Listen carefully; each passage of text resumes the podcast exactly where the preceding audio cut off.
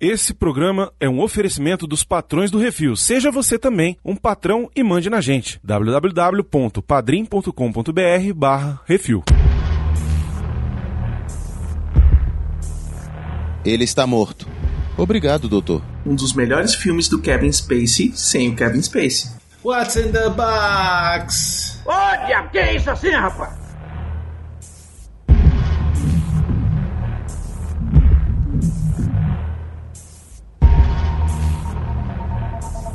Sim! Estamos de volta com mais um que esse é o podcast do Portal Refil Baconzitos.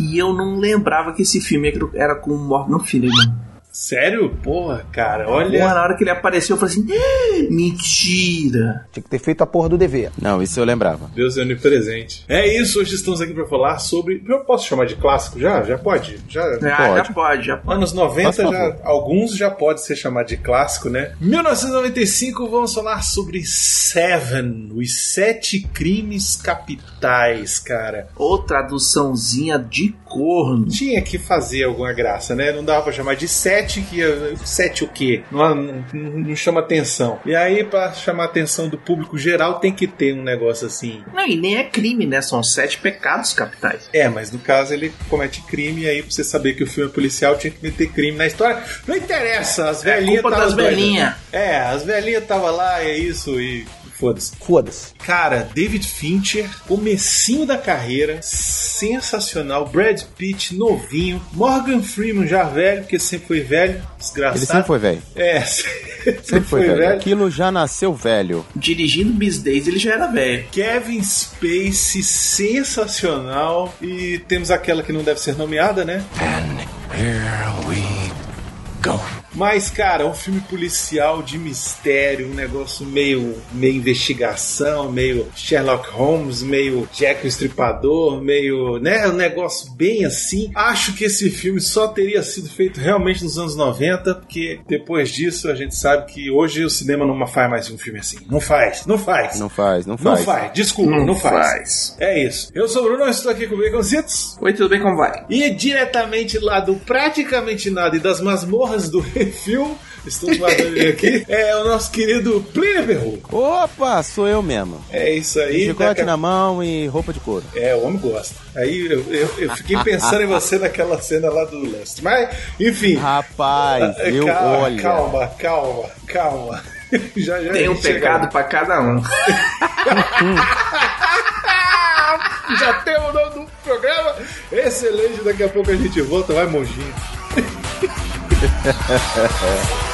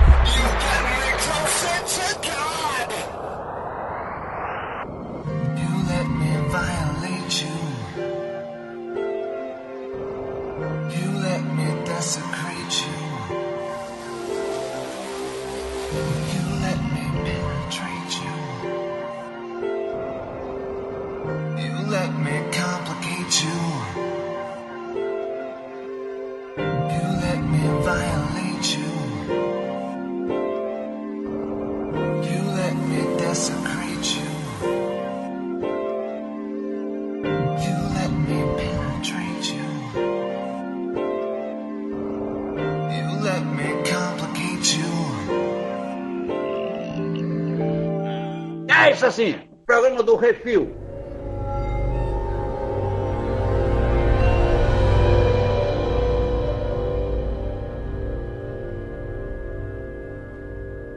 Eu sou a gula, né? Tá óbvio.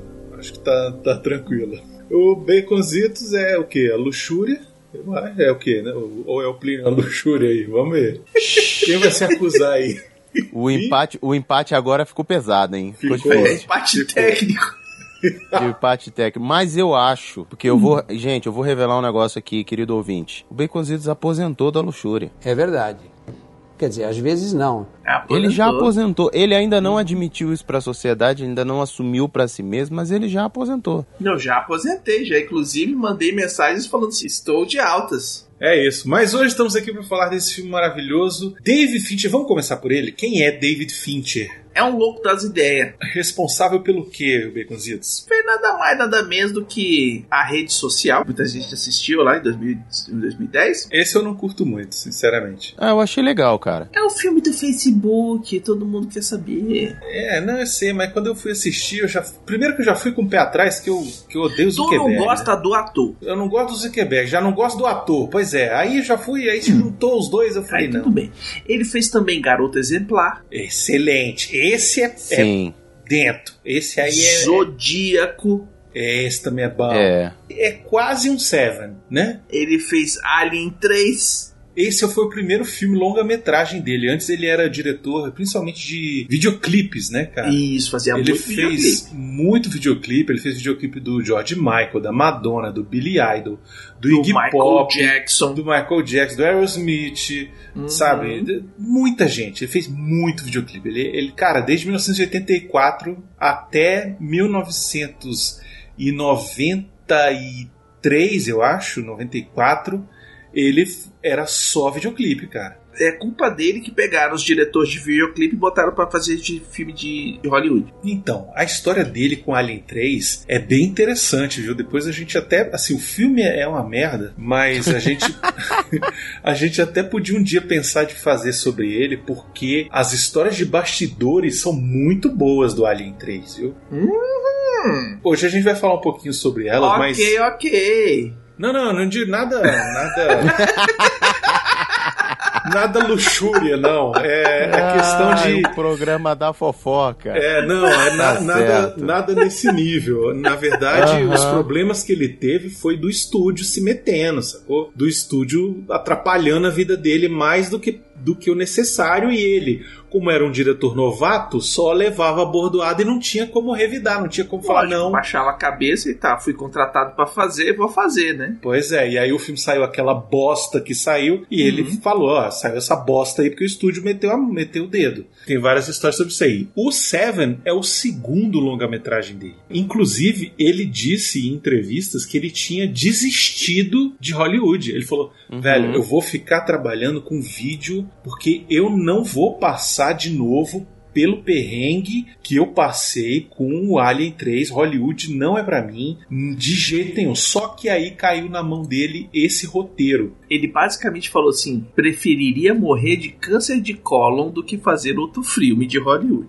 Exatamente. O Exatamente. nível que ele tava assim, velho, eu- foda-se. Exatamente. É, aí depois disso ele faz apenas Vidas em Jogo e logo em seguida Clube da Luta. Desculpa. Clube da Luta, pois é, Hum, exatamente. Aí eu não falo mais nada, né? Ele ainda tem, cara, no currículo um outro filme que eu gosto muito, que é aquele Quarto do Pânico, Sim. que é bem bacana também. Recentemente, ele é responsável daquela série do Mindhunter, acho que é Netflix, e tem o House of Cards, que é toda a história dele, projeto e tal, Sim, produção. aí, é, aí o É, cara ele, deslanchou. o Kevin né? Depois que Spacey- ele quebrou o quebranto, Isso. O Love, Death and Robots também é produção dele, sacou? Ele é produtor Nossa, executivo. pois é, velho. Excelente, sabe? E é Então, assim, maravilhoso, assim. É, pois é, tem muita coisa. E ele meteu a mão em várias coisas assim interessantes, tipo Millennium, aquela série da, da a garota na teia da aranha lá, não sei o que, sabe? Ele também tem sim, te- tá é, envolvido na produção. é e filmagem tal. com o, o James Bond lá, o Didi Mocó, como é que é o nome dele? Daniel Craig.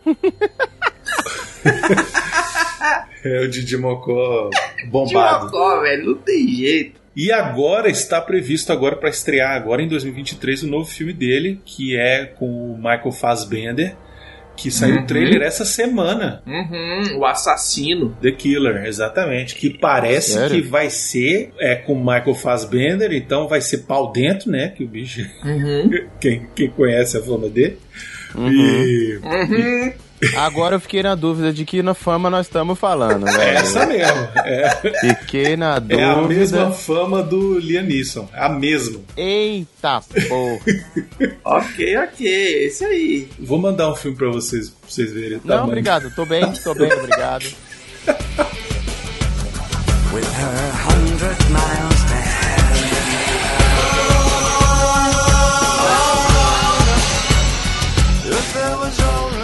Então, David Fincher, enfim, ele não lia um roteiro, tinha um ano e meio depois de ter feito o Alien 3. Uhum. E aí bateu na mão dele, o ca- alguém insistiu pra ele e falou: Mano, lê essa porra, cara. dá uma olhada nisso aqui que vai dar bom, eu acho que você vai gostar. Favor. Quem apresentou pra ele o roteiro foi o Arnold Coperson, que é um produtor, né? E aí Uhum. ele falou: Cara, olha só, dá uma lida nesse roteiro aqui, eu acho que tem tudo a ver contigo. E aí ele leu o roteiro e falou: Caraca, esse roteiro é incrível, cara. Eu gostei dessa história de ficar conectando os pontos, de falar sobre desumanidade, de ser violento psicologicamente e tal, ficar pensando sobre a razão por que as pessoas são ruins. O que ele não queria era fazer um filme tipo dupla de dois tiros, sacou? De fucker and sucker. Ele queria focar em outra parada, tirar o foco disso. Mas o roteiro ajudava também. Então ele falou: tá, beleza. A diferença do, do Alien 3 pra esse filme aqui é um roteiro espetacular. A diferença também é porque no Alien 3 ele brigou tanto com o estúdio. Pra vocês terem uma ideia, a Fox demitiu ele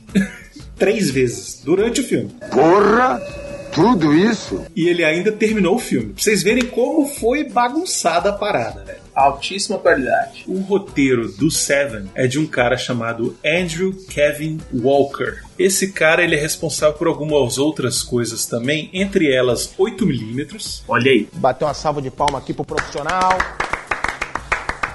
A Lenda do Cavaleiro Sem Cabeça, que também é um Olha aí. que é bacaninha, eu gosto, não Uhum. acho tão ruim. O roteiro da refilmagem daquele O Lobisomem, com o Benício Del Toro, Nossa, aquele filme é muito bom. que é bom. E agora o novo assassino aí do David Fincher. Voltaram a trabalhar juntos, né? É o John Wick do David Fincher. pô. É, vamos ver, né, como é que vai ser. Eu acho que vai ser mais, mais doido, assim, a parada. Eu acho que vai ser Tomara. mais Mas densa. Se for bom, vai ser não quer isso assim perto de você. Vai mesmo. Mas enfim, e esse, esse cara aí, o roteirista, ele, o Andrew Kevin Walker, ele teve muita dificuldade para conseguir que alguém comprasse o direito do roteiro. Porque quando ele escreveu o roteiro, ele tinha feito tipo três coisas antes. Sabe assim, é roteiro do- da série lá do, do Contos da Cripta, essas coisas assim. Uhum. Então, o que que ele fez? Ele falou, cara, esse roteiro tá muito bom. Só que essas coisas de Hollywood, né, bicho, é, é difícil, é meio que uma loteria, assim, você tem que ter muita sorte. Aí você tem que conhecer gente, né? O QI aqui é gigantesco, né? Você tem que ter alguém que vai te mandar. Vai falar assim, não, lê esse roteiro desse cara aqui, que vale a pena. Confia que é bom, pois é. Uhum. E aí o que, que ele fez? Ele falou assim: eu vou fazer uma lista aqui dos agentes de roteiro, os caras que representam escritores, que trabalham nos gêneros de crime e suspense e que conseguem vender filmes desse tipo pra Hollywood. E ele começou a ligar pra esses agentes, ligou um por um. Foi ligando, ligando, ligando, ligando. Aí até que um falou: tá, me dê essa merda aí pra eu ler. E aí o cara leu e falou: caralho, beleza, vou, vou dar meu jeito aqui. E foi atrás e conseguiu vender pra algum produtor aí. No caso, o produtor da New Line, né? Que anos depois foi comprada pela Warner Brothers, né? Sim. A New Line é a responsável pelo Senhor dos Anéis. Ela é uma produtora um pouco mais independente, entre aspas, assim, da, da Warner. Hoje mais não, né? Hoje ela já é, parte naquela da. época ela era um esquema tipo assim, ah, vamos botar aqui o- os filmes que a gente não tem certeza que a gente vai ganhar dinheiro pra não queimar o nosso nome. Ela, por exemplo, ela foi responsável pelo Tartaruga Ninja original, sabe? O lançamento. Então, é, são coisas assim que o pessoal fala assim, vamos fazer um, um orçamento mais baixo, vamos colocar Isso. uma galera aqui e aqui, e aí se a gente distribui, mas quem produziu é outro cara pra não queimar nosso filme. Se não, se não der certo, não foi a gente que perdeu dinheiro, mas foram os outros ali. Uma franquia importante deles é a do Hora do Pesadelo, né? Ela é tipo a Weinstein Company da Warner. É, só que a Weinstein nunca foi comprada por um grande estúdio, né? Entre os filmes aí da New Line, só pra vocês terem uma ideia, é, era- ela começou muito como um filme de terror, assim. Ela tinha o Evil Dead, ela tinha Hora do Pesadelo, ela tinha o Creatures, Sexta-feira 13, tudo isso era da New Line, sacou? E ela ia ou coproduzindo com os outros estúdios, né? Normalmente assim, ele fala assim, ó, eu entro com a grana, você entra com a distribuição e aí a gente divide os lucros. É isso, normalmente é assim que funciona, É, né? eu comprava, o- comprava o filme também, né? Comprava Isso. o filme já pronto e falava, ah, eu vou, eu vou distribuir. Mais pra frente, a Warner acabou comprando a New Line, né? A New Line passou a ser integrante aí do, do estúdio da Warner, né? Bom, sim. E daí? A New Line assumiu o, o projeto e eles tinham um orçamento pequeno, cara. Eles tinham um orçamento pequeno. Pra vocês terem uma ideia, o orçamento deles era, era tão pequeno que quando começou a chover no, no primeiro dia de filmagem, eles pensaram assim, gente, a gente para ou a gente continua? Aí o cara falou assim, não, continua, foda-se. Todos os dias estavam chovendo, nos dias que eles filmaram. Putz. E aí, quando chegou no último dia, que era o dia de filmar a sequência final, que esse filme foi feito na ordem, né? Foi filmado Uhum. bem na ordemzinha. Aí não choveu. Aí o, disse que o produtor falou assim: caralho, hoje não vai chover? E é isso aí? Vai ser assim, esse negócio no meio do deserto sem chuva? E o cara falou assim: ah, mano, a gente não tem dinheiro pra fazer chuva de mentira, velho. Então vai ficar assim mesmo, foda-se. Então, assim, é interessante porque acabou que no- durante o filme, a questão da chuva ela ajuda a dar aquela pesada no clima, né? E só para de chover a partir do momento que o cara se entrega. Então ficou meio que uma coisa assim, tipo, o cara se entregou e aí, sei lá, Deus parou de chorar, alguma merda assim, sacou?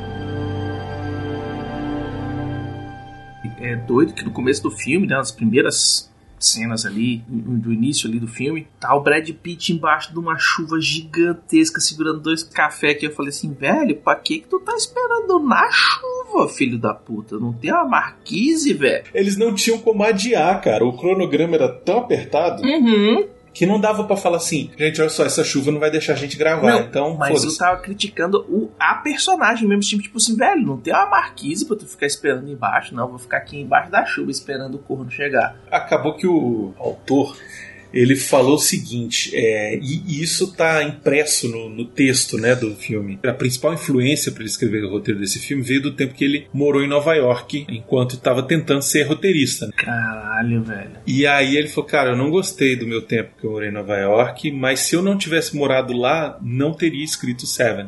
Hum. E, e toda hora eles falam, né, que a cidade é uma merda, não sei o quê, só que em nenhum momento ele fala que é Nova York. Mas todo Ah, mundo que bom. assiste o filme pensa em Nova York. É, não, pra mim era Nova York, não é não? Aí, Uhum. pois é, mas em momento nenhum se fala Nova York. Por exemplo, tem uma hora que mostra o carro da polícia. O símbolo no carro da polícia tá escrito só Metropolitan Police, não tá escrito Police of New York City ou ele É, não, tem um NYPD, Não tá. né?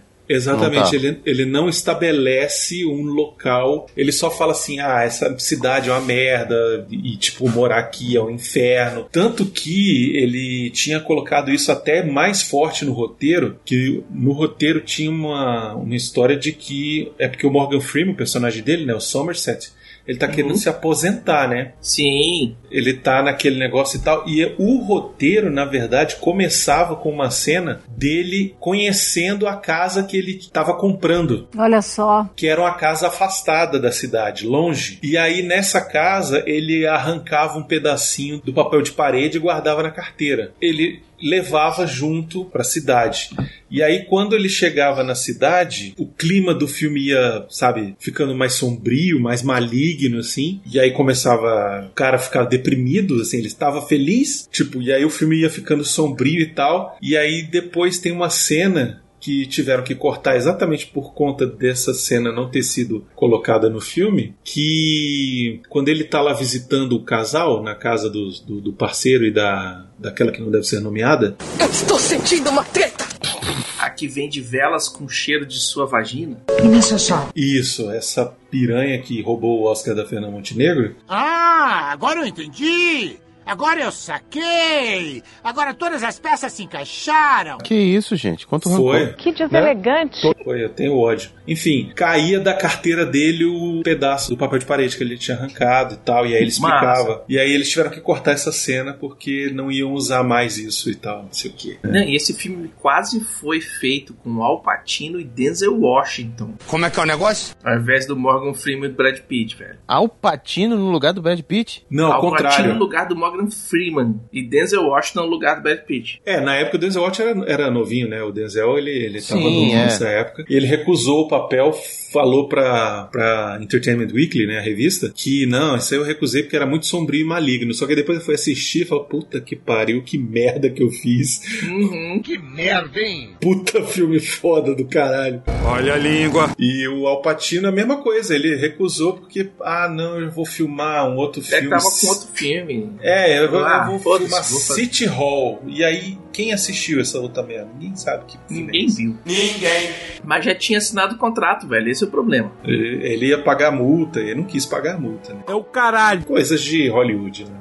E o próprio David Fincher falou, cara, eu acho que o Morgan Freeman vai recusar esse papel, porque ele vai achar esse filme muito ruim e tal. Só que o Morgan Freeman, quando bateu o olho, falou, cara, é meu, eu quero o cara, participar. tem um olho bom, velho, ele lê o roteiro e fala assim: bicho, se fizerem direitinho, vai ser um filme foda. Pois é, o Brad Pitt também, ele, quando leu o roteiro, ele ficou maluco. Caralho, eu preciso participar disso. Por quê? E aí é interessante, ele tinha acabado de estourar com o Lendas da Paixão.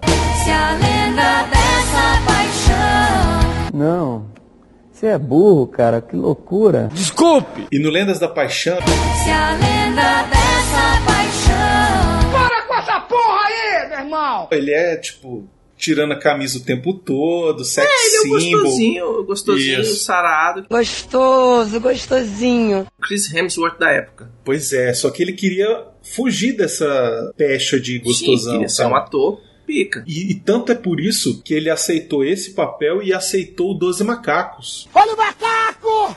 Dois filmaços, velho. Que é do mesmo Sim. ano e do Doze Macacos, ele faz aquele maluco lá, aquele pirado lá. Que é onde ele demonstra que ele tem uma, uma atuação muito boa. Não, e inclusive ele fez os dois filmes ao mesmo tempo. Teve uma época que ele saía do Seven, do set, do Seven, e ia pro set da Fox lá pra filmar o Doze Macacos, que a filmagem era de madrugada. Caralho, velho. É, o bicho é bravo, porra. Caralho, o maluco é brabo.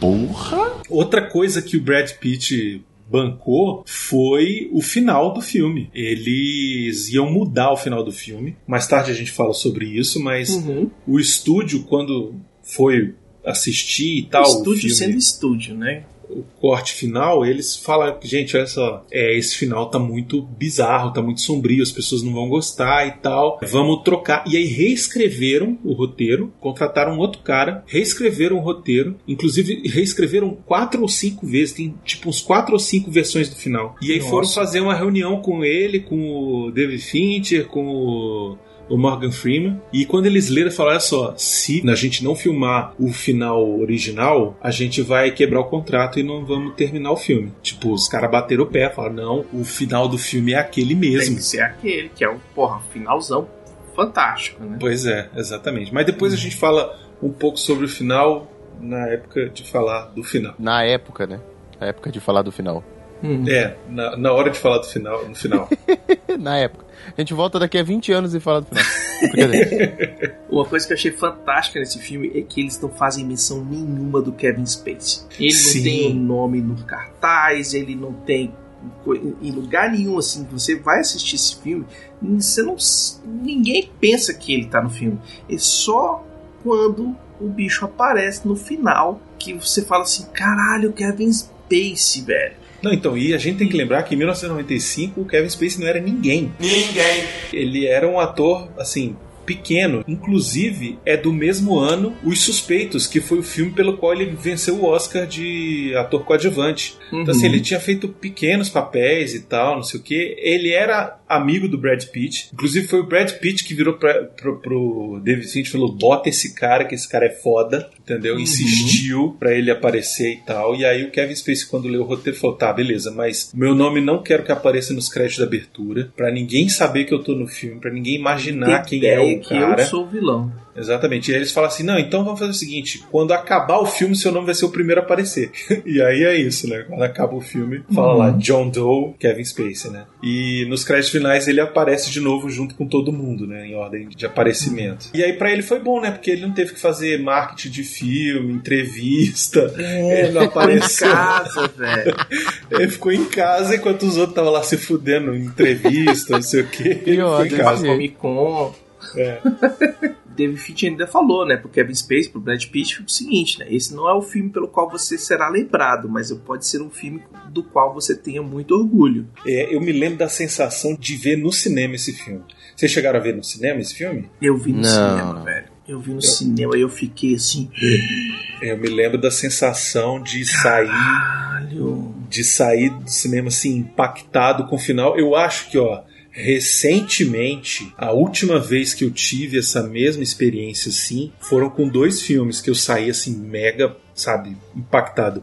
Foi com Ma- o Mãe e com o Coringa, o Joker. Foram Hum. dois filmes que eu saí que assim eu tinha mais ou menos a mesma sensação de ter visto uma parada assim, caraca, que filme impactante, que filme que mexeu comigo, sacou? Caralho, é, mãe, mãe foi um que me deu essa sensação, assim. É que você tá falando, não, eu não vou dizer que Seven me deu, porque eu, cara, eu assisti, eu era moleque, né?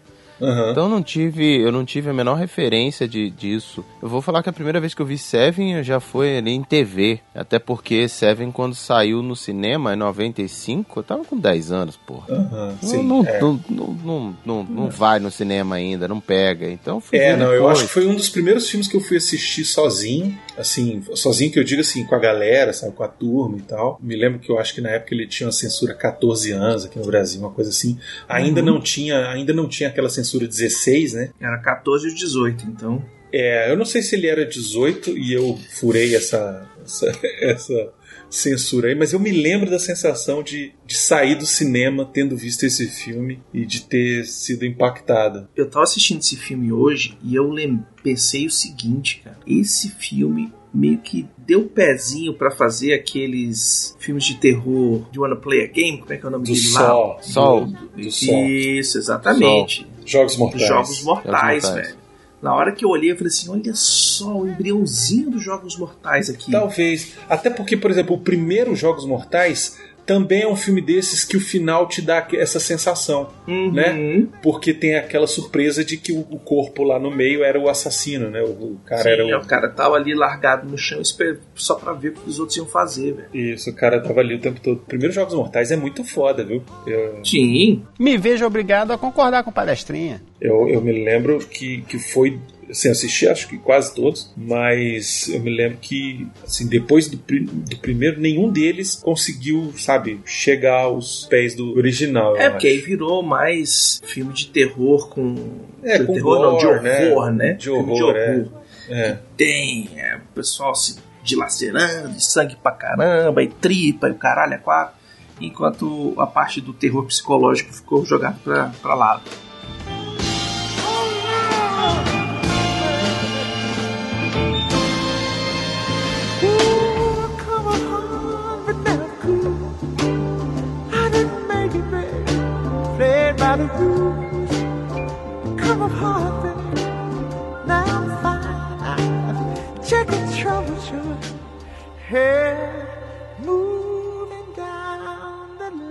Você que quer ouvir a sua cartinha lida, envie para o CO2 e nós do Refil vamos lê-la ao vivo. Ah, você, você pode enviar para Portal Refil, Portal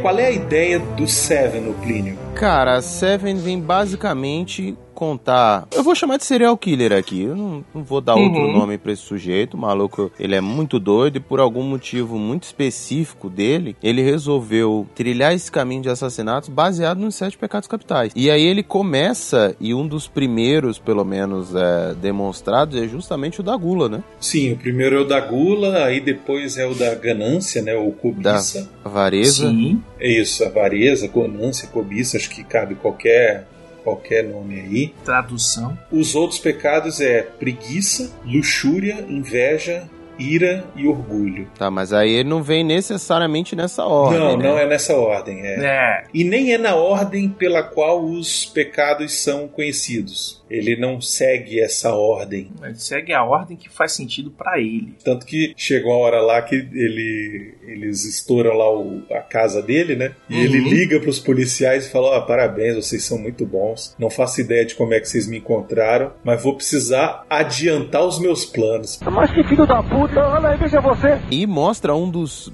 crimes que é o mais cabuloso, que é o da preguiça, né? Sim, é. Porra. A, a preguiça é maneiro. Um demais. ano maluco de tortura. Na hora que o bicho mexe, velho, eu pulei junto com os caras da SWAT, velho.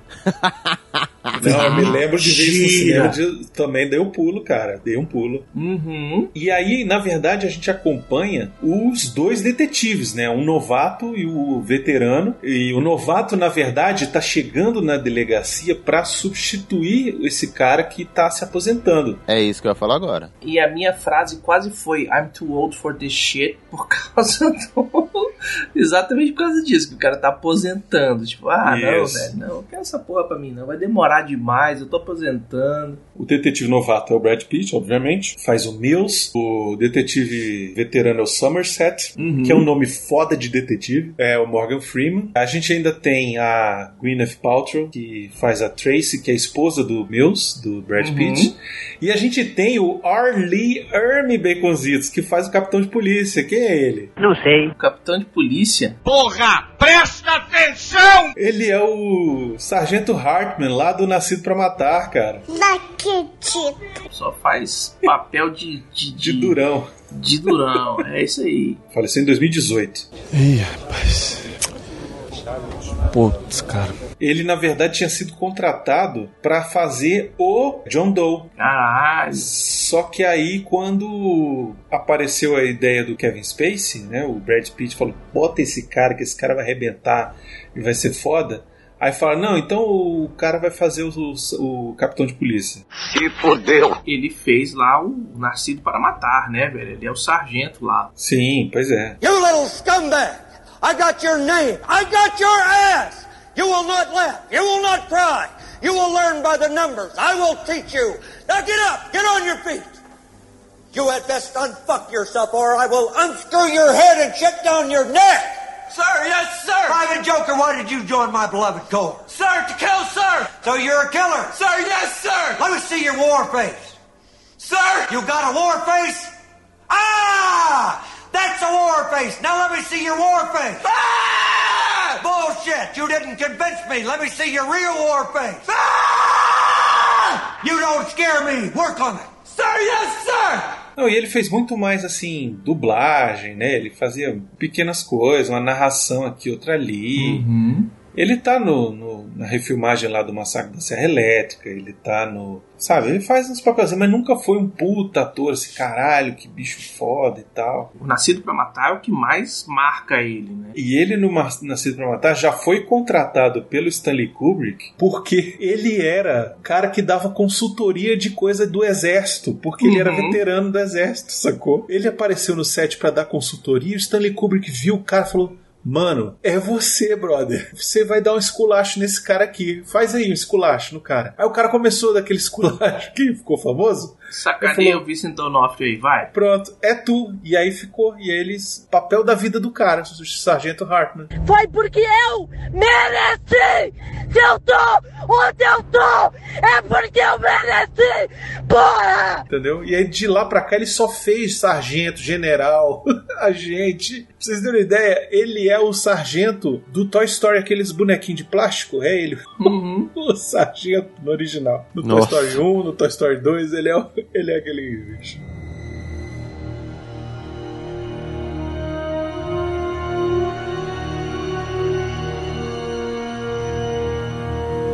Mas tem o Richard Roundtree também, que a gente precisa falar dele, pô. Ele é o Shaft, cara. Nossa, muito bom, velho. Mas aqui também faz um papel pequeno, né? Uma pena. Mas eu acho que pra história era o que dava pra fazer, né? É, ele acabou fazendo muito papel de policial, assim, de escritório, digamos assim, policial de mesa, né? Ele fez muita coisinha assim, depois que ele fez o Shaft. Ele faz o Sexta-feira, velho, do, do Robson Crusoe. Sabe qual é o... O Friday, né? É, ele faz o, o Sexta-feira. Hum. Personagem icônico da, da história da literatura aí, pô. Que merda, hein? É, mas o lance dele é o Shaft, pô. Ele fez Shaft, Shaft na África, deu um grande golpe de Shaft, depois fez a série do Shaft, aí depois, quando foram refilmar lá com o Samuel Jackson, ele, ele fez o. O, o Pai do o- Shaft. O tio, o tio do Shaft, aí depois ele voltou como avô. É foda, o cara fez Ele isso. tá no fez- Shaft, inclusive, de 2019. Tá, a gente falou sobre isso. E vai, você sabe o que que é uma buça? E- é, exatamente. o filme da, da Bussa, exatamente. É isso aí. E tá aí, tá, tá vivo, tá trabalhando ainda, viu? Esse, pra esse ano aí tem, tem filme ainda. E tem três filmes engatilhados aí. Um filme erótico. Como é que é o negócio? Que? Tá escrito aqui, ó. Swedish Erótica. Não vamos falar de pornô aqui, não. É uma comédia. É comédia essa porra. Porra, foda-se. Foda-se. Enfim, tá numa série de TV aí e tal. Enfim.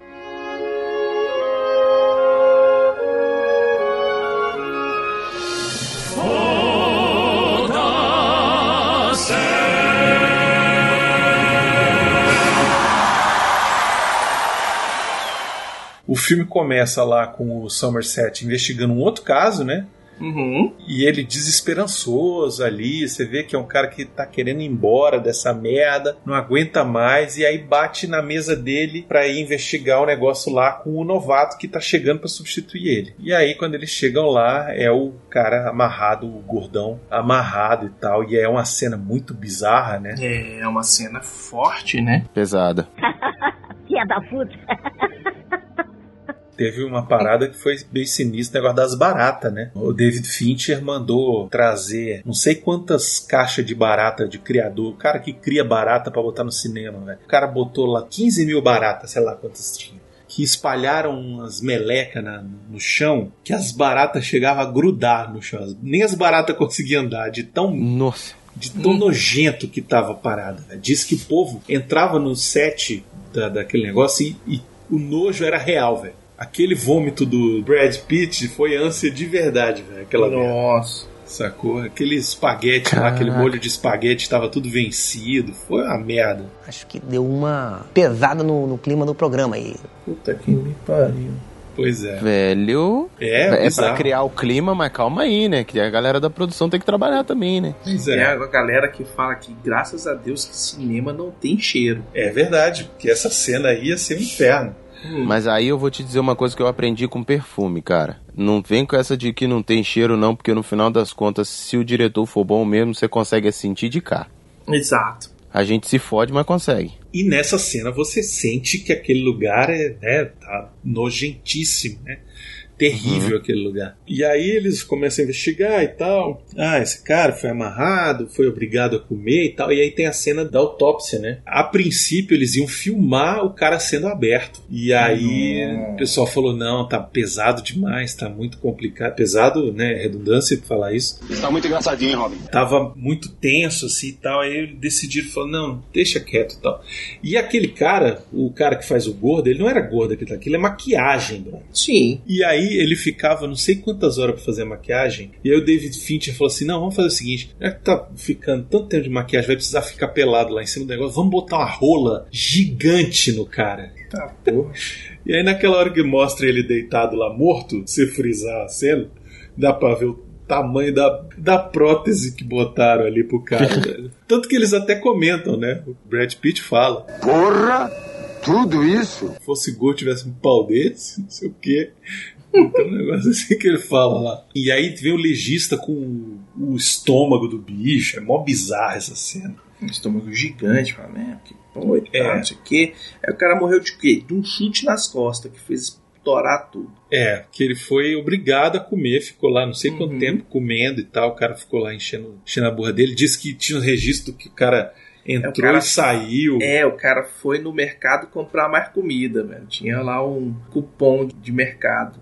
É, seja, horário, né? Pois é. O cara tomou o tempo dele pra fazer a tortura pro cara antes de matar ele. E aí eles continuam nesse negócio, eles não se dão bem nesse, nesse momento inicial. E aí o cara ele falou: ó, eu não quero mais um caso, falta quatro dias pra acabar essa porra de eu pra eu ir embora, entendeu? Sete dias pra eu ir embora. Eu não quero esse caso. Ele fala lá com o capitão de polícia, fala: ó, você se vira aí e tal.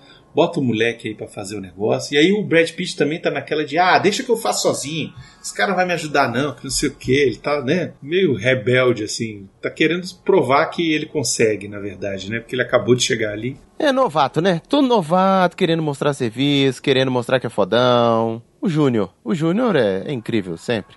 É. Uhum. E aí vai nessa toada até que no dia seguinte aparece o Brad Pitt indo num outro caso. Nessa hora ele encontra lá o cara ajoelhado com um negócio escrito ganância no chão, em sangue. Uhum. E ele fica perdido, ele não sabe o que fazer, ele tá. O que, que tá acontecendo aqui, né? E aí meio que o Somerset percebe que ele tá perdido no caso, que não sabe o que fazer. E aí ele, o Somerset vai lá e faz a pesquisa para ele. Ó, lê isso aqui, lê isso aqui. Deixa em cima da mesa dele lá pra ele ler lá o Inferno de Dante. Pra ele É, ler. achei altos livros muito doidos. Eu falei, o que, que isso tem a ver, velho? É, pois é, porque ele, ele sacou o negócio, né? E tanto que ele viu o negócio lá do Grid, né? Uhum. Ele ficou sabendo e ele falou, cara, será que tem alguma coisa a ver o outro lá? O gordo? E ele vai e visita lá o gordo e ele volta no acha... gordo E acha o, o, o Gluttony, O né? bilhete. Ele acha o bilhete também, exatamente. E o Ele recado, acha- é o bilhete e o recado. E o recado diz o quê? Que, tipo, ah, a preparação da parada vai demorar um tempo, não sei o quê. É um negócio assim, né? É um versículo. Cara, É. Na verdade, não, é um texto de, de, um, te, de um livro mesmo. De um livro. É por isso eu que ele acho vai que em cima dos livros. É, eu acho que ele reconhece essa parada e ele vai É. atrás. Exatamente. Ele também é puta detetive foda, né? O Somerset. Porra. Ah, tá aposentando, né, velho? O cara trabalhou com qualidade, era fodão. É, ele era fodão mesmo. Ele, era, ele é o Batman, né? Na parada.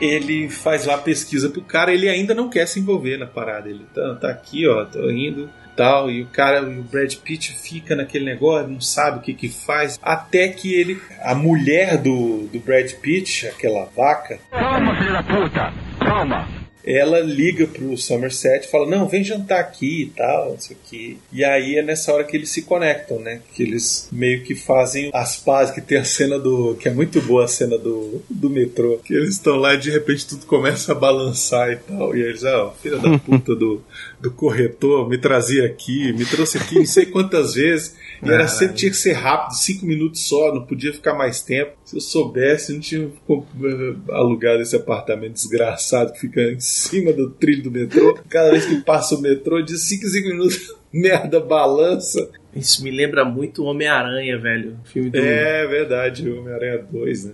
Na hora que eu vi aquilo ali, eu falei assim: olha só, filhos da puta. O que deve provar que é uma realidade, né? Na, na cidade, Com esse certeza, bagulho. porque o tanto, o tanto de trem elevado que tem lá, velho. Deve. Não, e aí nessa hora é legal porque, tipo, eles se conectam e a gente termina de se conectar com eles também, né? Uhum. Consegue entender por que, que o Somerset está daquele jeito, por que, que ele quer se aposentar. Entende o, o Brad Pitt querendo se firmar ali, sabe? E, e garantir uma- um, um bom lugar ali pra família e tal, não sei o quê. Tananana e coisa e tal. E virou, ah, isso aqui é tananana, não sei o que, essas coisas e tananina. Mas aí os dois começam a trabalhar juntos até que o Brad Pitt fala, não, porque tá faltando alguma coisa e tal, não sei o quê. E o menino coisou lá a coisa e virou pra ela e falou assim, ah, não, não sei o que, que tananana, essas coisas não são direito e tererê. O cara deve ter deixado alguma coisa que a gente não viu. E aí ele mostra a foto da mulher, do cara que foi assassinado, com uma máscara de sangue, né? Que o cara desenhou a máscara de sangue na mulher. Uhum. E aí, na hora que ele fala, não, vamos lá entrevistar a mulher então. Aí eles vão lá entrevistar a mulher, mostrar as fotos pra ela e pede pra ela, ó, dá uma olhada nessas fotos aí, vê se você acha que tem alguma coisa diferente, sei lá. E aí ela percebe que tinha um quadro que tava de cabeça pra baixo. Vai vendo. Sim. E aí ela, puta,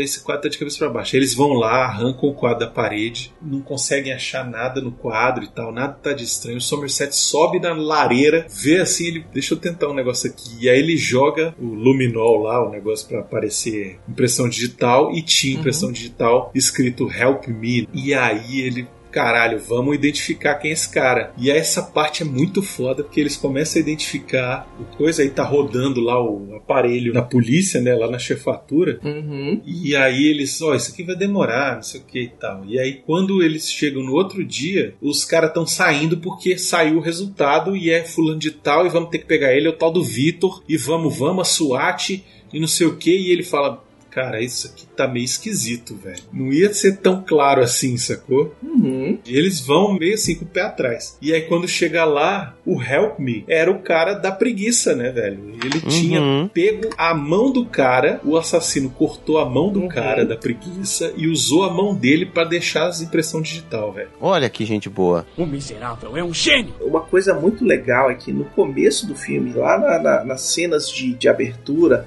mostra o cara cortando a digital fora com, Sim. com com gilete, gilete, uma mostra altas paradas assim que você fala. Que só quando você reassiste esses filmes, você fala assim: caralho, olha aqui, ó. Olha o cara mostrando tudo pra gente e a gente não vê. Maravilhoso! O cara lá da preguiça, né? Ficou um ano deixando o cara lá viciado e sem comer, sei lá o que que foi, dando só um, um pouquinho de comida, sei lá, pro cara ficar pele e osso. E tanto que eles chegam lá e acham que o cara tá morto, né? Não, mas ele tá uma múmia, amigo. A maquiagem pra fazer esse cara, velho, foram 14 horas de cadeira, velho. Não, mas o melhor é que no dia lá do- dos atores que estavam fazendo os caras da SWAT, eles não avisaram pra eles de que a vítima tava viva, de que era um cara, entendeu? Tipo, eles acharam que era um boneco. Ia entrar lá, o briefing do diretor foi: ó, vocês vão entrar, vão invadir, vai chegar ali, vai ter um morto, e aí vocês vão, né? Beleza. E aí, beleza, tranquilo. E aí entra, faz a cena toda e tal, não sei o quê. E o cara ficou parado. O ator ficou quieto o tempo todo lá na mesa, sacou? No coisa. E aí quando foi a cena de ele tinha combinado só com o cara. E aí quando falou, ó, na hora que chegar o cara perto de você aí, você tosse. Filha da puta. E aí, tipo, aquela, aquele susto que o oficial da SWAT toma é, é real aquela reação. Ah, muito Ah, porra, velho. Ele não sabia que o cara tava vivo. velho. Não, você tá maluco. Até eu de cá tomei, velho. Não, e aí eles levam o cara, né, de ambulância e tal, não sei o quê, só que o cara não, não dá conta, ele acaba morrendo, né? Eu acho que qualquer coisa que fossem tentar fazer pra aquele cara no nível que ele tava ali. Só que aí o Somerset fica também com aquele negócio na cabeça. O cara quis que a gente fosse exatamente naquele dia pra fazer um ano, pra gente ver o nível da loucura desse cara. É, porque o, a- o cara premeditou de um tanto que, tipo assim, ele falou, velho, eu vou começar agora, eles vão achar primeiro o outro, depois eles vão achar um outro, depois eles vão achar esse cara aqui. Tanto que nesse dia é o dia que aparece o repórter pra tirar foto. Uhum. E é o Kevin Spacey lá, é o John Doe disfarçado de repórter, tá de peruca, tá de sobretudo, não que ele aparece tira a cara dele. foto dos dois, né, velho? E lá na frente aparece e fala, puta que pariu, velho. Era o fotógrafo. Cara, eu não reconheci, velho. Juro pra você. Massa, funcionou então, né? Foi bem feito. Eu me lembro que assim, a primeira vez que eu assisti, realmente eu também não, não saquei. Depois que já sabendo, aí você, você saca, né? Você percebe. Conhecendo o ator e tal, e sabendo o jeito dele falar e tal, você percebe. Mas é muito bom. Pra primeira vez que se assiste, não é muito difícil de. Ah, é um filme que, velho, a primeira vez que você assiste, ele é, tipo assim, fantástico. Você assiste a segunda vez já falando assim, peraí, deixa eu entender onde é que o cara me enganou. Sim. É verdade, é muito bom. Eu fui feito de trouxa por ele, não. Tava tudo lá, né? Pois Como é. que eu não vi? Aí você fala assim, o cara fez bonitinho, tá aqui, tudo certinho. Me lembra depois o que ele faz no Clube da Luta, né? Uhum. Sim. Também é outro filmaço. Inclusive tem que é isso assim. Não sei se tá no feed, mas tem o link no Portal Refil, o programa tá lá. Eu não sei qual que é agora. Desculpa, gente, são quase 300 programas. Foda-se, tinha que ter feito a porra do dever. Eles ficam com aquele negócio na cabeça e aí, cara, eu acho muito foda essa parte que o Morgan Freeman, ele fala assim, vamos dar um jeito aqui no negócio. Não, antes ele recebe a ligação da menina, né? Da, da bruxa aí, da, novo, cara! da vagina de vela. Não, brother. Vocês têm que parar de ter preconceito. Eu não gosto de falar o nome dela. Não gosto. Desculpa. Desculpe! Naquela desenchabida. Ela liga pra ele pra contar que tá grávida, né? Ela conta pro, pro cara e tal, meio que Uhum. que vai pegar uns conselhos, porque o cara não quer sair da cidade, ela não tá se adaptando, tal. Ele falou: "Olha, não sei se você vai manter a criança ou não, se você vai fazer aborto ou não, mas se você for fazer, não conta pro cara que você tá grávida". Entendeu? Porque aí ele conta a história dele, de que ele foi casado com a mulher e tal. A mulher queria ter filho, e aí eu que não queria, ela engravidou, veio me contar e eu convenci ela a tirar. E foi a pior coisa que eu já fiz. Depois eu me convenci de que, tipo, porra, não devia ter feito isso. E aí ele fala pra ela, ó, se você resolver tirar, não conta pra ele que você tá grávida. E aí beleza, fica nisso, né? Sim. É mais um, um draminha ali da parada. E aí o Morgan Freeman fala pro Brad Pitt, não, vamos dar um jeito aqui pra gente descobrir mais sobre esse desgraçado desse cara. E aí ele faz uma parada lá, a manobra do, do negócio do FBI, velho, que eu achei muito louco essa parada. Hum. Ele consulta um cara lá, dá uma grana pro cara, um suborno, sei lá o que que é, e fala, ó, consulta lá a lista do FBI de pessoas que tiraram na biblioteca os livros subversivos, porque diz que depois do ano tal, não sei o que, depois do massacre de não sei da onde, que o FBI começou a fazer essa vigilância, meio que tem uma lista da galera que retira o My Kampf, retira os, os- os livros bizarros lá do... Ah, sim, porque a galera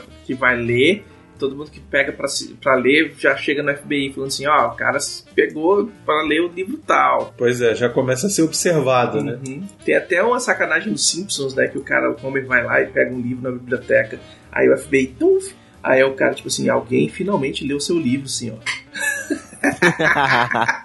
Muito bom. E aí eles acabam cruzando uns dados lá, descobrem que o cara chama o Zé da Silva, velho. Porque John Doe é o Zé da Silva, é, um Zé nome Silva, assim. é o indigente. O nome que eles dão pra indigente nos Estados Unidos é John Doe. Isso aqui tá muito esquisito, deve ser esse cara mesmo, velho. Vamos lá. E aí a cena que eles chegam lá no apartamento e batem, e aí o cara tá chegando no corredor, velho. Puta merda. É muito bom. Essa cena é muito foda, cara. E aí tem a perseguição, né? Os caras correm atrás do cara. E o Brad Pitt. Essa cena é muito foda porque o Kevin Spacey ele falou pro diretor: falou, cara, toda vez que tem assim uma sequência de perseguição é muito bizarro porque parece que o cara meio que sabe o que, que o outro vai fazer, sabe? E ele queria fazer uma perseguição mais real, assim. E aí ele sugeriu que é o seguinte: o Mills tinha que reagir durante a perseguição, tomando cuidado com as esquinas, sem saber onde é que o cara tá. E aí fica aquele negócio, tipo, às vezes ele olha e o cara tá lá esperando pra ele aparecer pra dar um tiro.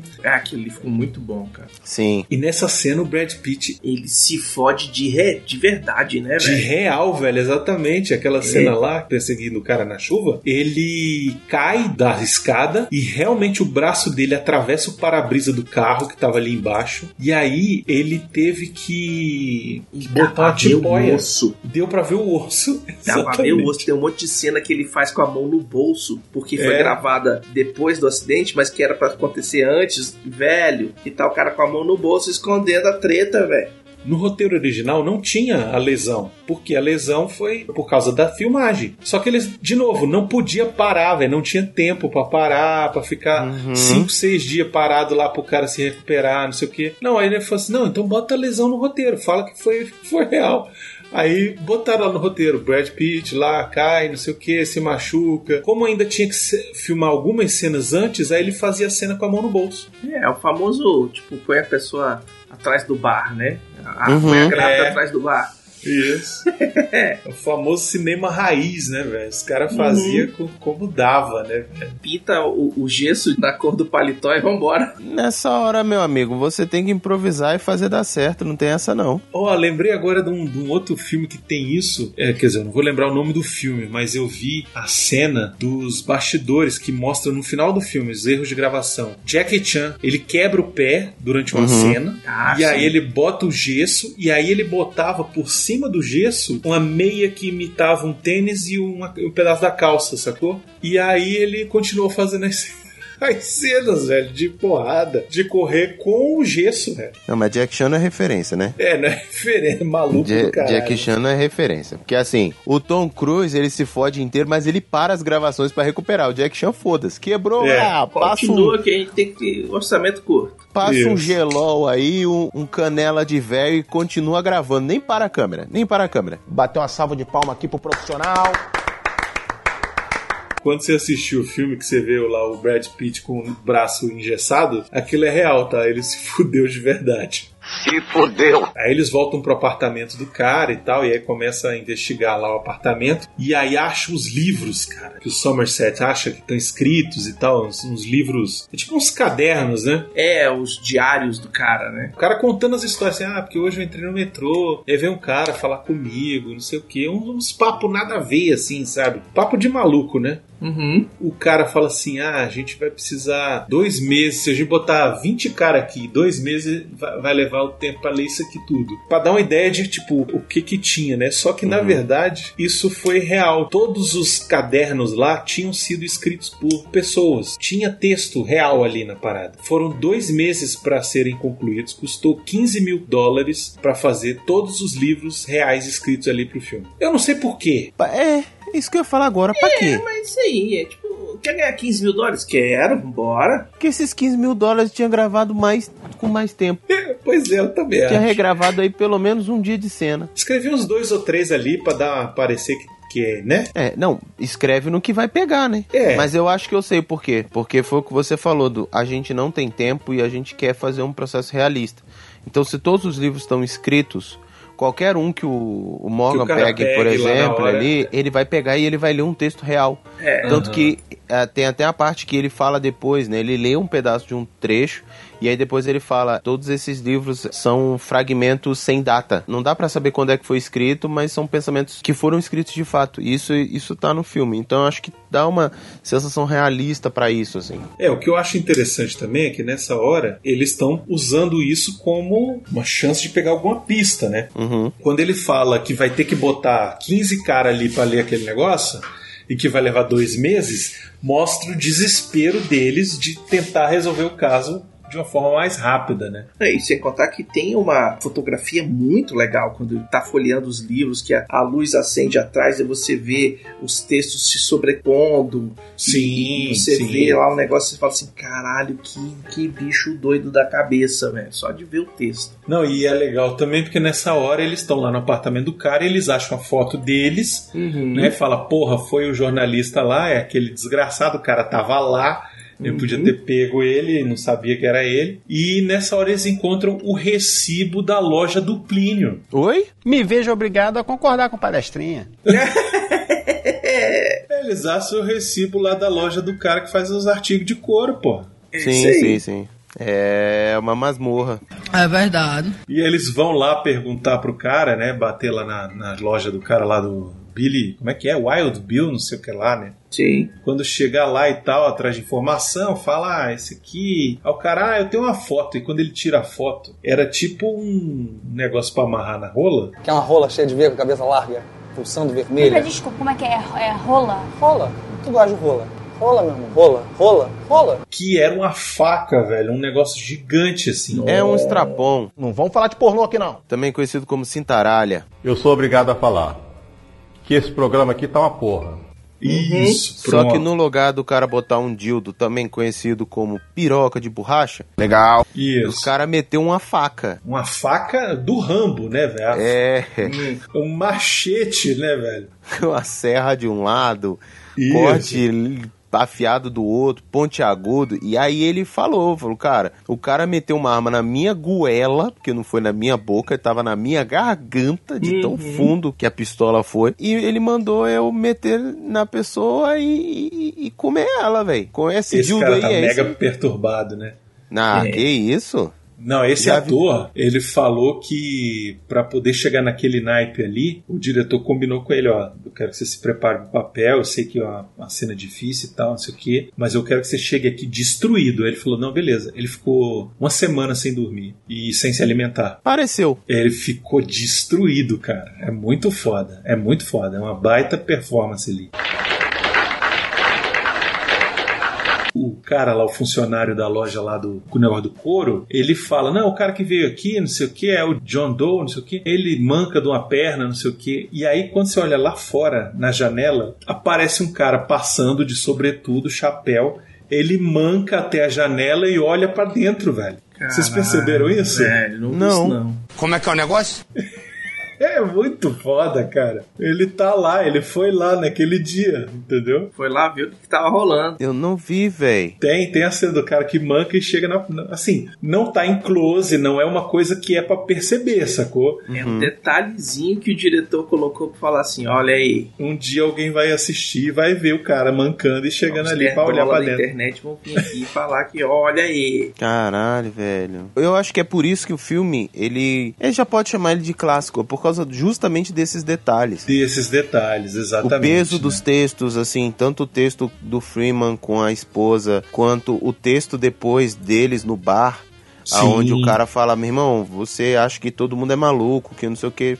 É, mais ou menos por aí. Você não se importa com as pessoas, aliás, não, ju- justamente o contrário, você se importa demais com as pessoas. É. É foda, são, são dois textos muito fodidos. A estrutura em que os crimes foram cometidos e as pistas que são deixadas em todo o caminho, mostrando aquela lenda, né, de que o criminoso sempre volta na cena do crime. Que ele quer ser pego, né, e tal. Que ele quer aparecer. E no caso dele ali, ele quer, né? Isso ficou também muito claro, que é tipo assim, eu só quero cometer esses sete crimes e depois deles, acabou. É presídio. My, my work is done, né? É. Exatamente.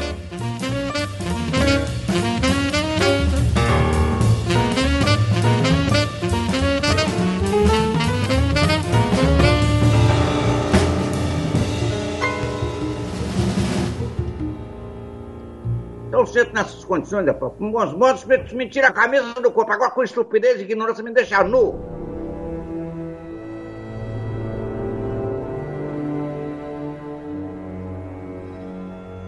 Último que eles acham é do orgulho, Uhum. que é a da modelo que se mata porque o cara arranca o nariz dela, sei lá, e ela ou pede ajuda, assim, mas é um negócio meio. Fica, é o único crime que fica meio assim, mais ou menos. É, né? fica meio perdido, né? Fica meio perdido, né? Mas logo em seguida aparece o cara pra se entregar, né, velho? Porra, a cena dele se entregando, ele todo melado de sangue. Toda babada. Os dedos tudo fudido, que ele cortou as digitais. Eles começam a interrogar o cara e o cara chama o advogado e o advogado fala: Não, olha só, ele ainda tem dois cadáveres aí pra mostrar pra vocês, não sei o quê. E ele disse que vai levar o fulano e o Beltrano até lá. E é isso que ele quer. E depois ele confessa todo o crime. E se vocês fizerem isso. Falo com tranquilidade. Pô, isso aí vai ser uma armadilha, ele vai levar a gente pra algum lugar e vai aparecer um comparsa e vai matar a gente, não sei o quê.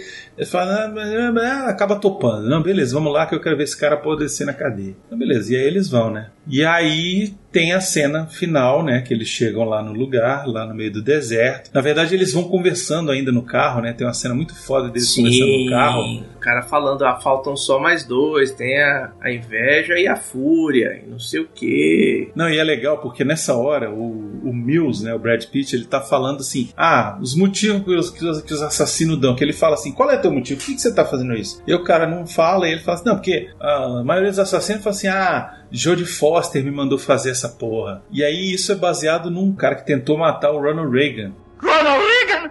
O ator? Que é o tal do John Hinckley Jr. Ele era obcecado pela Jodie Foster e ele disse depois em entrevista que ele fez pra impressionar a Jodie Foster. Olha que maluco. É, teve os outros lá que o disco dos Beatles mandaram eles Sim, pois assassinar é. a galera. É loucura, Exatamente. eles Só precisa Não. de um gatilho qualquer, velho. O Brad Pitt ele fala também, não, tem outro cara que fala assim, ah, meu cachorro me mandou fazer isso, né? Uhum. Tipo, que ele fala assim, Uhum. ah, Jodie Foster mandou fazer, o meu cachorro mandou fazer. Ele tá dando exemplos reais. Então teve o tal do filho de Sam, que foi um assassino em série. Tem até um documentário muito foda na Netflix sobre esse cara. É Uhum. o tal do David Berkowitz. Ele foi um assassino que aterrorizou Nova York nos verões de 76 e 77, matou um monte de gente. Que depois que ele foi pego, perguntaram por que, que ele fez, e ele falou: Não, o cachorro do meu vizinho estava possuído e mandou que eu faz, fizesse esses assassinatos. Reflita um segundo sobre o que você está falando. Porque se você fizer isso, eu tenho certeza que você vai mudar de opinião sozinho. É uma loucura, né, velho? Essas porra. Mas tem. O final do filme é o rascunho original lá do roteiro que eles, Graças a Deus. quando leram, falaram: não, beleza, nós vamos fazer isso aqui. Só que aí os produtores alteraram o, o resultado final. E aí, olha só, o final ia ser o seguinte: o John Doe tinha sequestrado a Tracy Uhum. e eles descobriam que ele tinha sequestrado. Ele não se entregava, não tinha nada daquilo. Brad Pitt descobria que a Tracy tinha sido sequestrada por ele. E aí eles iam atrás para salvar a vida da mulher. E aí, tipo, encontrava o cara, ma- matava, sei lá o que que fazia. E aí quando eles leram no final, falaram, não, não vou fazer essa porra não. O Brad Pitt falou assim: eu só faço se for o final original de, do que, que tem na caixa. Começaram a dar outras, outros finais, né? Tinha um final em que o Somerset, na verdade, mata o, o Doe, o John Doe. É porque já tá aposentando mesmo. Você fala, é, e aí você fala, "Ah, o que você tá fazendo? Não, é que eu vou me aposentar. E aí, tipo, se ele fizesse isso, o John Doe não vence, né? Teve outra cena que o Mills ele ia atirar no John Doe e aí o Somerset tira o canivete pra intervir, sei lá por que ele resolve tirar o canivete pra. Ah, mas tem uma cena ali que mostra que ele, que ele é muito bom em atirar o canivete. Sim, pois começo é. do filme que o bicho joga dardo com canivete. Eu falei, ó, isso aí tem. É. Isso é importante pra trama. Ele nunca usa mais. Pois é, porque tinha outras cenas. Ele ia usar o canivete pra alguma coisa e aí o Mills atirava no ombro do Somerset e depois matava o John Doe. Cortava e o final do filme era duas semanas depois, o Somerset no hospital e o capitão chegava e dizia que o Mills estava sendo julgado no dia seguinte e tal e entrega uma carta do Mills pro Somerset e aí o Somerset abre a carta e tinha escrito assim: "Você estava certo. Você estava certo sobre tudo". E aí acabava o filme.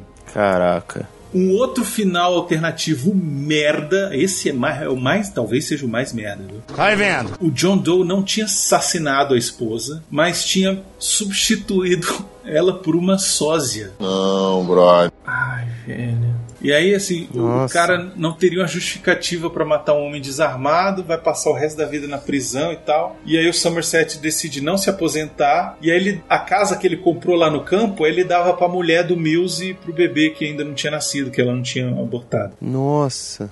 Que final mer- merda, né? Que merda, hein? Esses produtores de Hollywood que quer final feliz pra tudo, velho, pelo amor de Deus, velho. O grande impacto desse filme é exatamente porque o final dele não é bom, cara. Exato, Não é um final tipo feliz. assim, o vilão vence no final, bicho. É o que Pois mais falta em Hollywood, é a verdade. E tinha mais um final Ah, não é possível. Não consegue, né? Tinha. O John Doe sequestrava o Mills. O Somerset descobre que o John. Olha essa. O John.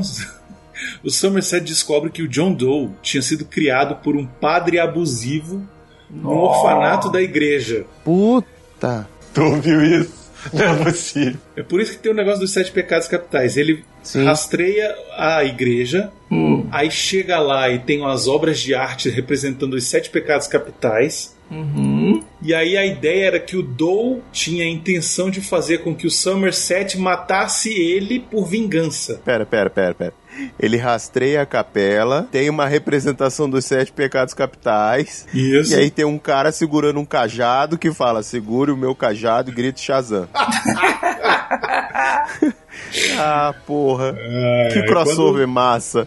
E aí quando o Somerset chega lá, o cara corta o peito do Mills, assim, faz uma cruz no peito dele, sobe ele numa corda em cima do altar e atira no Mills. Nossa. Mata o Brad Pitt, o Somerset consegue descer o cara e tal, não sei o que, e aí a, a igreja começa a pegar fogo. O Somerset duela com o Doe, só fere o Doe e ele morre nas, nas chamas e tal, não sei o que. E o roteiro terminava com o funeral do Mills, velho. Que, que viagem é essa? Puta que pariu, Marquinho. Que bom do bom, Marquinho. Que bom do bom. Caralho. Parece até que um helicóptero pousou em cima da tua cara. Eu sei por que, que não fizeram isso daí.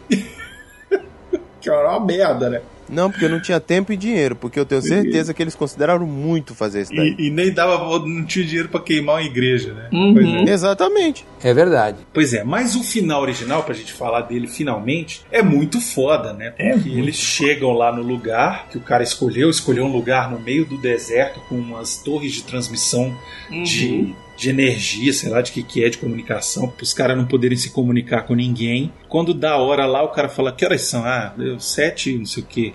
Ah, beleza, ele já deve estar chegando. E aí vem um cara com uma van, o Somerset vai lá encontrar o cara, rende o cara, o cara, não, o cara mandou entregar isso aqui, não sei o que, não tem nada a ver, ele me deu 500 dólares pra fazer isso e tal, só aceitei porque eu tava precisando, não sei o que, e aí ele, tá, não, deixa aí e vai embora, e aí o cara sai correndo a pé, e aí ele abre a caixa, e quando ele abre a caixa, tem a cabeça da mulher do Mills. Que o Brunão adora esse filme por causa disso, tem a cabeça da Gwyneth Paltrow na caixinha. Aham. Aí sim, né? Mas a- a- o lance, assim, eles tinham feito realmente uma cabeça de, de boneco, né? No, no molde da cabeça da mulher. Ficou tão real a parada, tão assustadora, que eles desistiram de mostrar. Não usaram. Fica só subentendido de que é a cabeça da mulher. E aí nessa hora o. O John Doe fala pro cara, pô, eu invejo você, você tem uma família, né, bonita e tal. Pena que eu tive que matar sua mulher, e quando eu tava matando ela, enfiando a faca nela, ela me pediu por favor pra não matar ela e o bebê. E o cara não sabia, velho, do bebê. Putz, aí é foda. É, aí é o Brad Pitt mostrando, velho, que, porra, o bicho é bonitinho, né? Por que Era que ele foi bonitinho. eleito, né? Por que, que ele era ator, né, velho? Putz grila, cara. Essa parte é muito foda, velho. E ele fica desesperado e ele fica em conflito e ele reluta e o Somerset fala, ó, é isso que ele quer, ele vai vencer. E aí o cara fala, não, liberte sua ira em cima de mim, não sei o quê. O Somerset desesperado, não, me entrega sua arma e tal. E o cara vai lá e dá seis tiros no cara. E aí acabou, né, velho? O cara venceu. O bandido Uhum. Conseguiu fazer sete mortes, sendo que a última é a dele. E aí quem vai preso é o cara, velho. E aí, nessa hora, o cara também desiste de se aposentar e fala, não, você me acha aí segunda-feira, sei lá. É um negócio assim que ele fala, né? Sim. Selfie.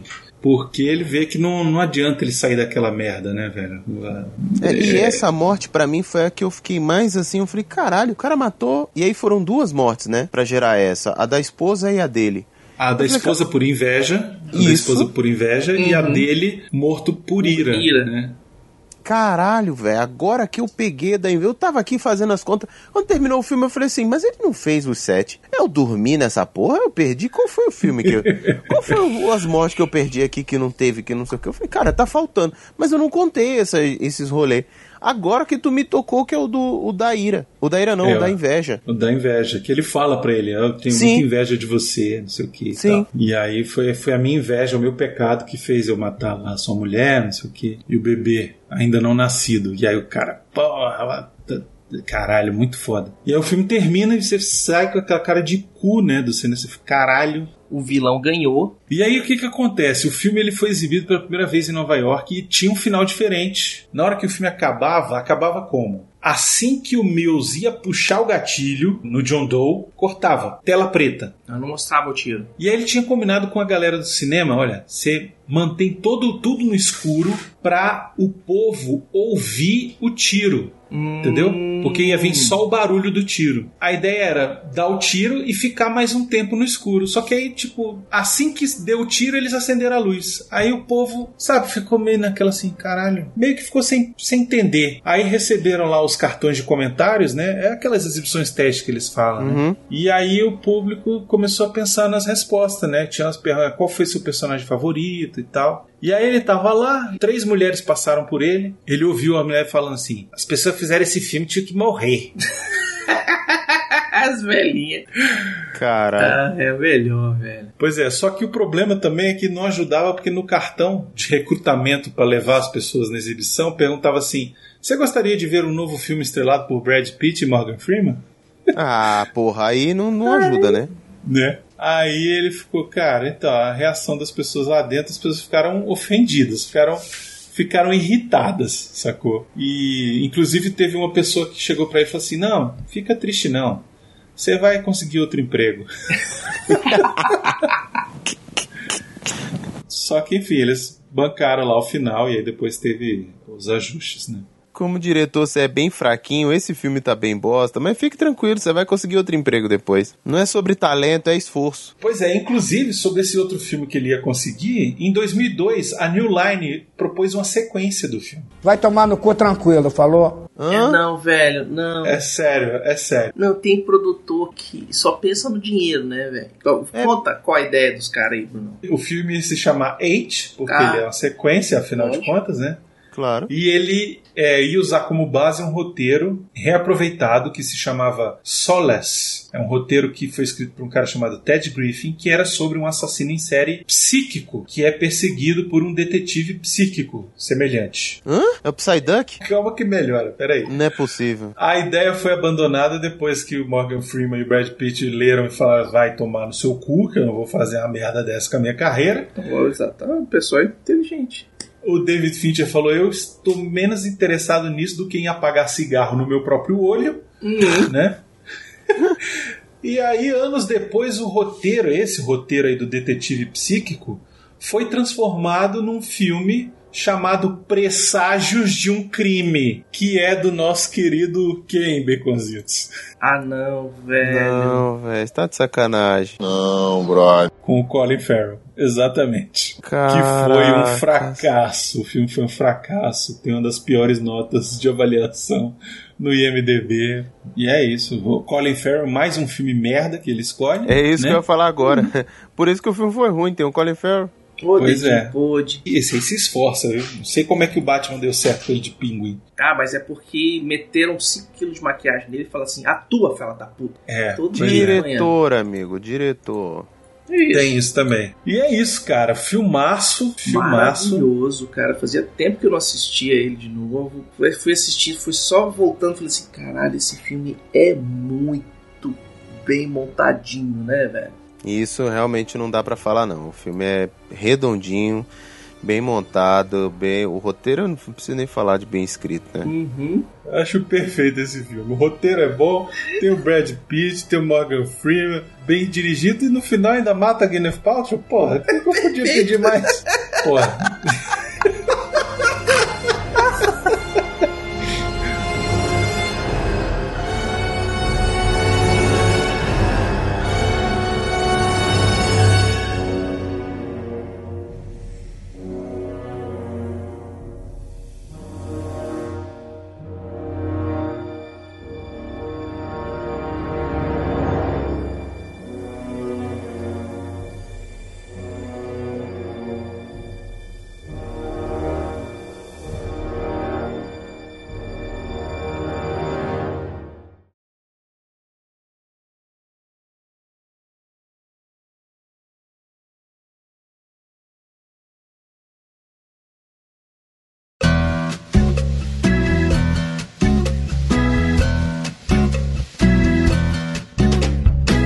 Alegria do pecado às vezes toma conta de mim. Um dos melhores filmes. E é tão bom não É. Cadê o nome do cara, velho? Como é que é o nome do assassino? O ator? É o. Kevin Spacey. Kevin Spacey. O melhor dos filmes do Kevin Spacey sem os Kevin Spacey. É verdade. Como é que é? É um que dos melhores filmes final, do né? Kevin Spacey sem o Kevin Spacey.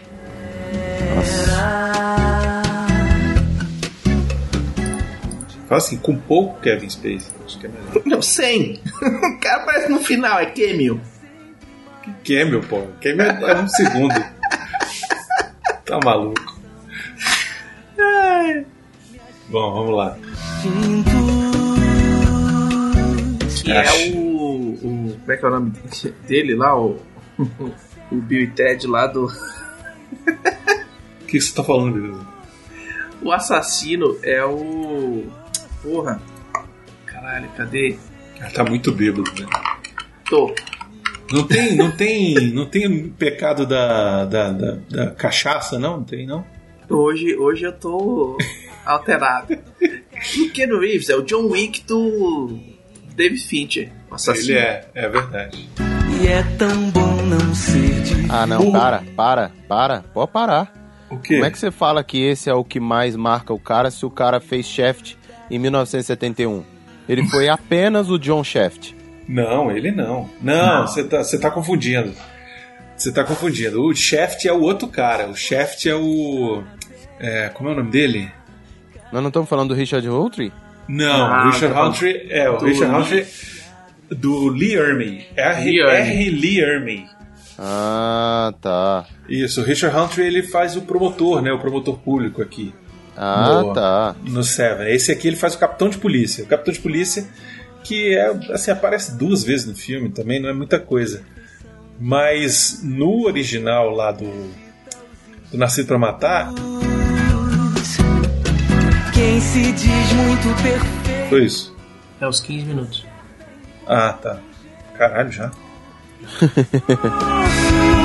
Pra não ser de carne e osso. Tinha os 15 minutos. Dash, Malditos. ah. Estamos aí, todo mundo? Todo mundo. Porra, voltou até mais alto, mano. Ninguém parou de gravar, né? Ninguém parou Não. de gravar. Caralho, voltou até mais alto, velho. É verdade. Não Que parece a cara dele. foto da- do- dos, dos dois, né, velho? É. O, o- o- ele sugeriu que o, o, Os instintos.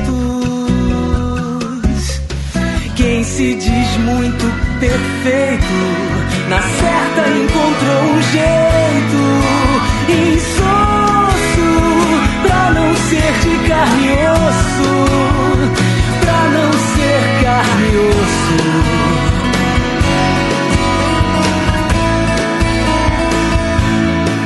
Carne e osso. Pode ir embora, acabou a festinha. Vai pra casa, vai pra casa.